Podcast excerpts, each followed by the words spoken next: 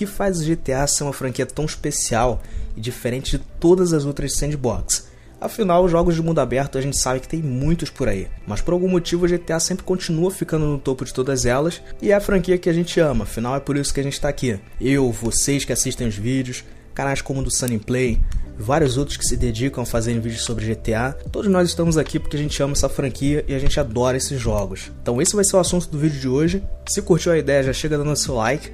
E se for novo, se inscreve no canal para sempre ter as novidades. Então, pessoal, eu sempre pensei que o fator principal que fez GTA uma franquia diferenciada de qualquer outra, por mais que tivesse imitações, clones e tudo mais, sempre foi o fator da humanidade.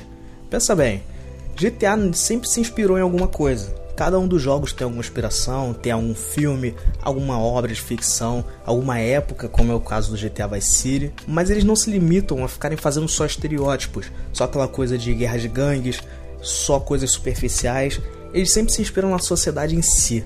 Tanto que muitos jogos têm conotações e eventos parecidos com coisas que aconteceram na vida real. Quem assistiu o meu vídeo sobre a revolta de 1992 deve lembrar disso, porque é um elemento importante que acaba culminando no final do GTA San Andreas. E aquilo tudo foi tirado da vida real. Então os jogos têm esse embasamento grande para sempre construírem um mundo vivo. E não só um palco que você vai fazer missões pelas quais você vai passar, que vão rolar os tiroteios e as coisas que tu faz na campanha. Os jogos não se limitam só à história, a gente está cansado de saber disso. Eles têm universos ricos, vivos, que praticamente funcionam por conta própria. Sempre tem alguma coisa acontecendo.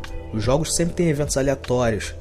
Você vê ladrões correndo pela cidade, a polícia perseguindo, aquela coisa que deixa tudo muito mais natural. Isso é uma coisa que a gente não vê em muitos jogos. GTA sempre traz várias atividades pra gente fazer, missões secundárias, coisas secundárias pra gente conhecer mais daquele mundo e até dos personagens que a gente joga.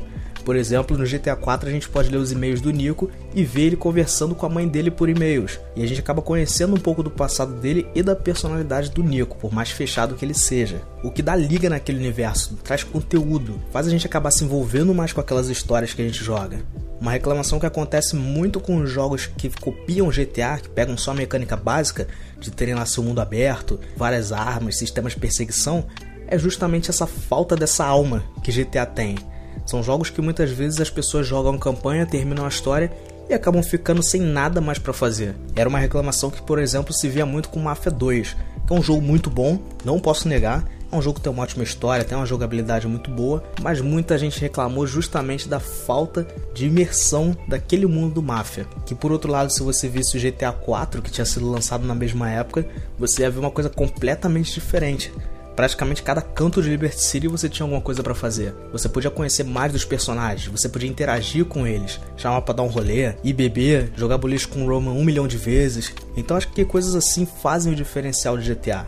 Isso para não falar do GTA San Andreas, que tem aqueles milhões de atividades que você pode fazer. Literalmente, cada canto ali do estado você tem alguma missão secundária.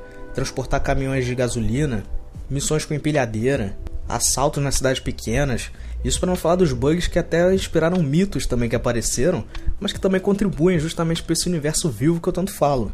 Mas é claro que não adiantaria ter apenas um universo vivo por fora se o personagem que você controla também não fizesse a diferença. A gente sabe, tanto os protagonistas quanto os personagens secundários em GTA são show de carisma. Todo jogo a gente tem aqueles personagens que a gente adora, todo jogo tem aqueles figurões, personagens que a gente ri, os doidos, tem de tudo no universo de GTA, literalmente tem de tudo. O GTA V até leva isso aí nas últimas instâncias, com os personagens mais doidos que a gente poderia imaginar. Mesmo que para mim, em questão de doideira, ninguém supera o Donald Love, mas a gente sabe que ali é um catálogo muito grande de personagens marcantes. Cada protagonista, por exemplo, tem sua lista de fãs que dizem que ele é o melhor. Todo mundo ali tem seus favoritos. E até agora nenhum GTA falhou em trazer esses personagens que cativam a gente também ajudam a gente a gostar daquele universo que a franquia constrói. E sinceramente, se eu tivesse que escolher um protagonista para dizer que é o melhor, o melhor em si, sem ser o meu favorito, que quem conhece já sabe que meu favorito é o Nico Bellic, seria difícil dizer assim um melhor de fato, de forma objetiva.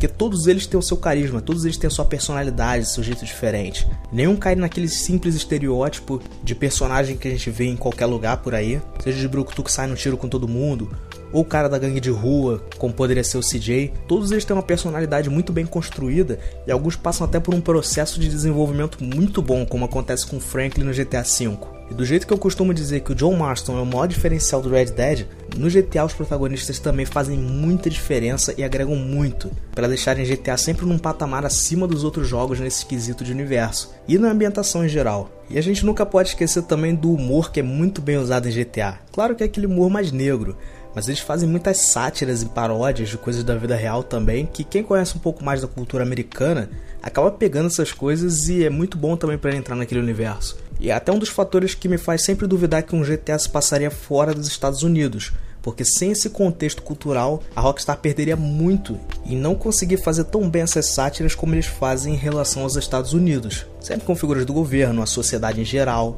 celebridades, como acontece no GTA V, no GTA Vice City, que tem aquelas sátiras às bandas de glam metal, ao Steven Spielberg e várias outras figuras que eram famosas nos anos 80 dependendo do GTA, alguma coisa que esteja acontecendo no momento, como o GTA V faz muito em relação a redes sociais, hipsters, toda aquela coisa mais moderninha. E é sempre bom lembrar também o que aconteceu quando a Rockstar tentou representar o Brasil, como foi o caso do Max Payne 3. Não deu muito certo, então é sempre bom para eles ficarem nos Estados Unidos quando eles fazem esse tipo de coisa. E em GTA isso dá muito certo. Até a gente que não é norte-americano acaba pegando as referências.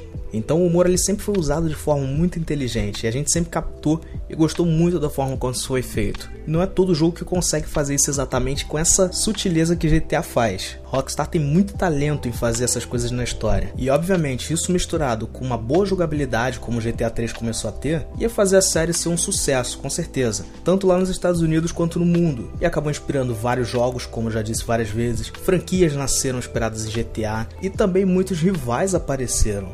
Muita gente rivalizou jogos sem que fosse a intenção da própria Rockstar fazer isso. Coisa feita entre os fãs mesmo, por exemplo, rivalizar Driver com GTA. Driver tem uma jogabilidade completamente diferente, mas muitos jogos realmente apareceram tentando tomar o lugar de GTA e até fazer sátiras com ele, como foi o Saints Row. Saints Row nunca tentou realmente ficar no lugar de GTA, mas sempre copiou muito da mecânica e deixou claro que era sátira. Se GTA já é uma sátira da vida real, Saints Row era uma sátira de GTA e acabou tomando o próprio caminho também e criando a própria identidade. True Crime apareceu no meio do caminho também, inspirada só que trazendo policiais como protagonistas e muitos outros jogos foram feitos inspirados no que a Rockstar criou com GTA.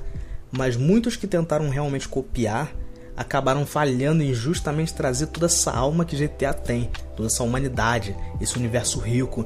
Eles pegavam mais aqueles pontos de gameplay, as coisas que eram mais superficiais, mas esqueciam do conteúdo mesmo daquela parte mais profunda, que só Rockstar conseguiu fazer até hoje. Tem gente que rivaliza até o Cyberpunk 2077, o que já não é a intenção da CD Projekt, como eles já deixaram bem claro.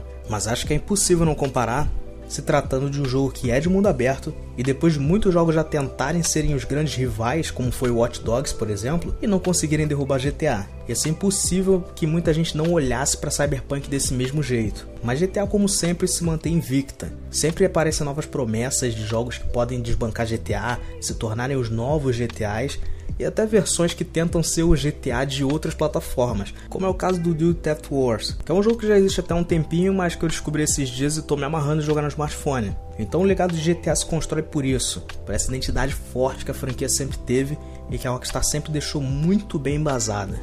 E é claro, né, muitos podem tentar tomar o lugar de GTA, mas para isso o GTA Sandra já trouxe até a homenagem a eles que foi todo aquele memorial feito unicamente para as oposições que já apareceram a ele, com uma única mensagem: Rest in Peace Opposition, que era basicamente o decreto de óbito de todo mundo que tentou rivalizar com GTA, desde o primeiro jogo da franquia até o lançamento do San Andreas. Mas independente do que acontecer lá no futuro, já que a gente não sabe exatamente qual vai ser o futuro de GTA, uma coisa é certa: o legado da franquia já está muito mais do que estabelecido.